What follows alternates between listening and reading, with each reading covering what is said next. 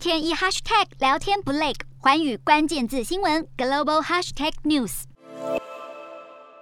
俄罗斯上议院联邦委员会一致通过决议，准许俄罗斯总统在境外动用武力，而且出动军队的数量、行动区域、任务和在俄罗斯境外停留的条件将由总统决定。随后，有一名目击者告诉路透社，俄国贝尔格罗德地区有超过一百辆载着士兵的军事卡车车队朝乌克兰边界前进。这也意味着乌俄冲突全面升级。随着西方国家组织纷纷扬言制裁俄罗斯，美军防御准备状态警报系统已经将评估等级调为三级，相当于空军可在十五分钟内动员，战备水平高于正常战备。美军防御准备状态可分为五级，依照防御准备条件逐渐递减，最高等的一级代表极可能爆发核战。火核战已经发生，目前还没有出现过，而历史上只有三次达到三级警戒，分别是一九七三年的以阿战争、一九七六年板门店事件以及二零零一年的九一一恐怖攻击事件。